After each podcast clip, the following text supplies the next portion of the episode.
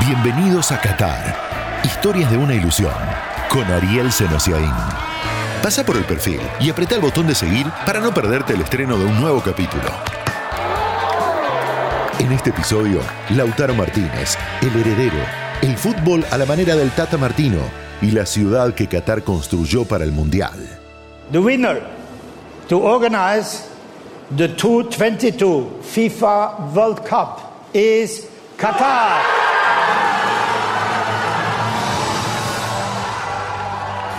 El Mundial de Qatar será histórico. Mientras para nosotros el Mundial se trata de historias. Historias de los nuestros, de los rivales, de los locales. Bienvenidos a un viaje que en realidad es una ilusión.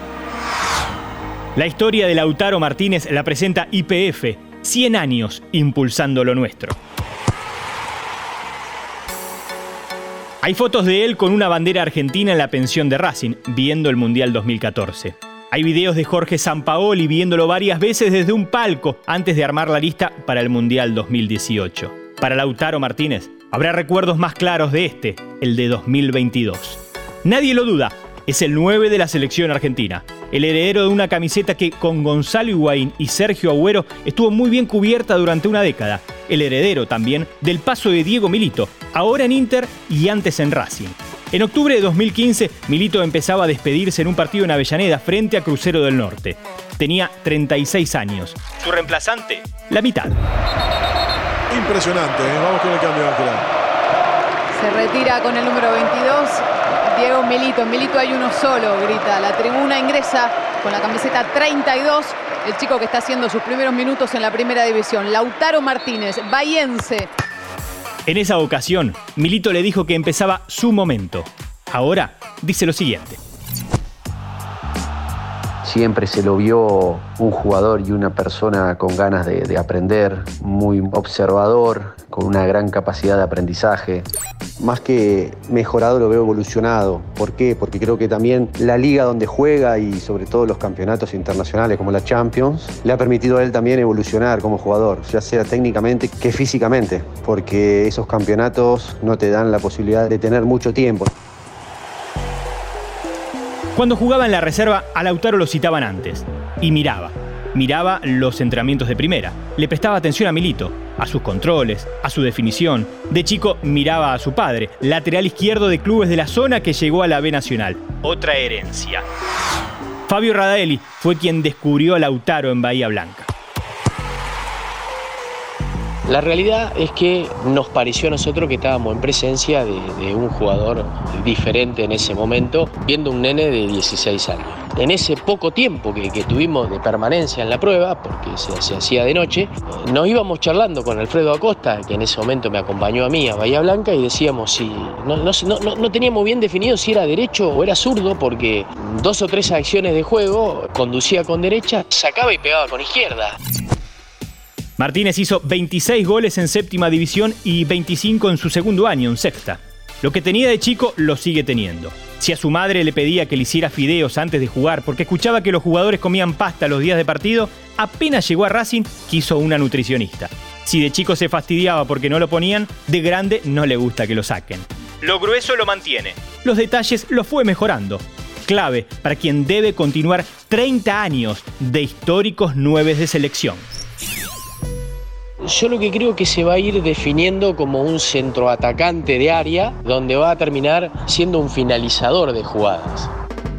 Por mencionar a los últimos centroatacantes que ha dado el fútbol argentino, como el Kun, Pipa Higuaín, Hernán Crespo y el gran Batistuta, pienso que podría terminar siendo un Crespo un Batistuta, es decir, temible dentro del área, pero en su inicio por ahí lo vería como el Kun o el Pipa, ese animal del área que está mostrando ser.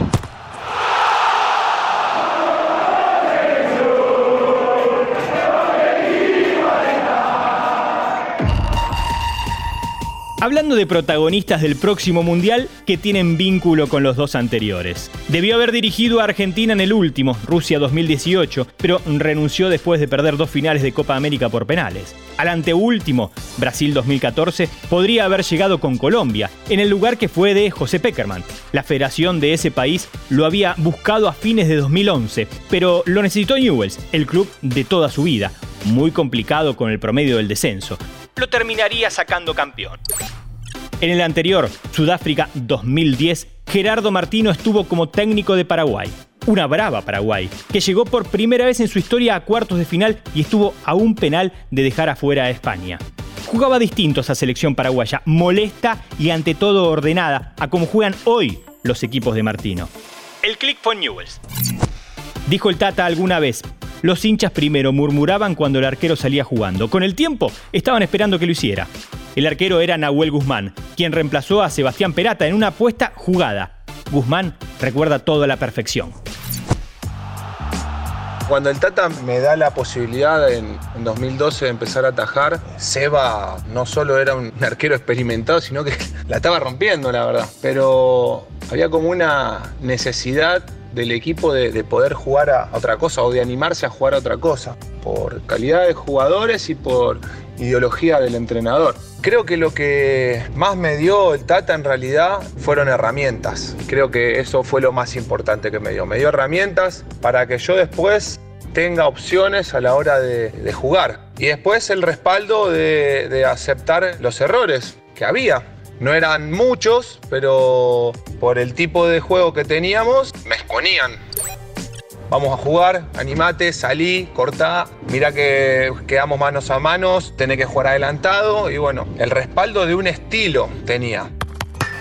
Guzmán ataja desde hace ocho años en Tigres de Monterrey, en México, donde Martino armó la selección que volverá a llevarlo a un mundial. El país donde al Tata lo critica el periodismo, lo resisten algunos hinchas y lo respaldan fuertemente sus jugadores. Siento que ha hecho un muy buen trabajo Tata en la selección de México. Le tocó también una etapa con algunos recambios generacionales. Creo que se merece hacer un, un buen mundial. Tiene experiencia, tiene un gran equipo de trabajo, creo que hay buen material, tiene el desafío de cada uno de los nuevos entrenadores que vienen a la selección mexicana, que es de pasar ese tan ansiado quinto partido. Le tocó una zona compleja, complicada, a la vez linda.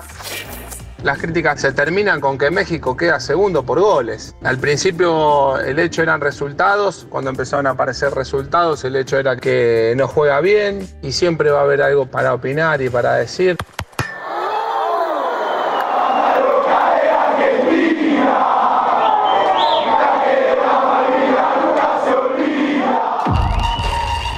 Qatar no solo construyó estadios para los partidos, hoteles para los espectadores y centros deportivos para los planteles. Para el Mundial, Qatar también construyó una ciudad. Donde había un desierto, ahora hay una localidad de 35 kilómetros cuadrados, Lusail.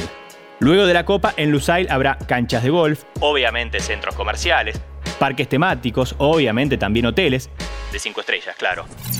Se trata del lugar que tiene el estadio más importante de los ocho de la Copa. Sí, construido para la ocasión.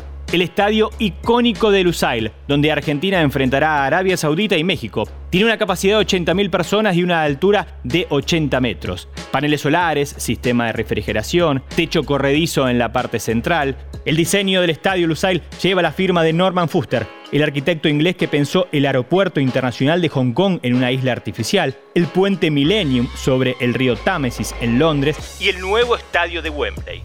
Juan Frigerio, argentino, lleva 20 años trabajando en el estudio de Fuster. Nos cuenta, dentro de lo que puede contar.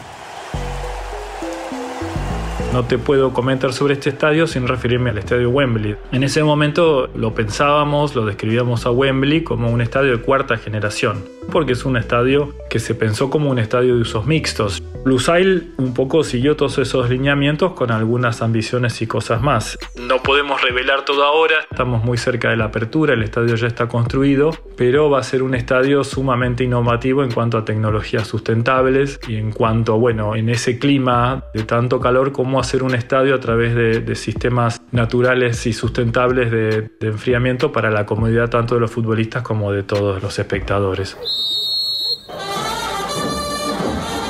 Qatar 2022 estará plagado de historias. Habrá más, habrá próximos capítulos, hasta que la ilusión se apague o se haga realidad. Esto fue Qatar, historias de una ilusión. Todas las semanas, nuevas historias sobre Qatar 2022.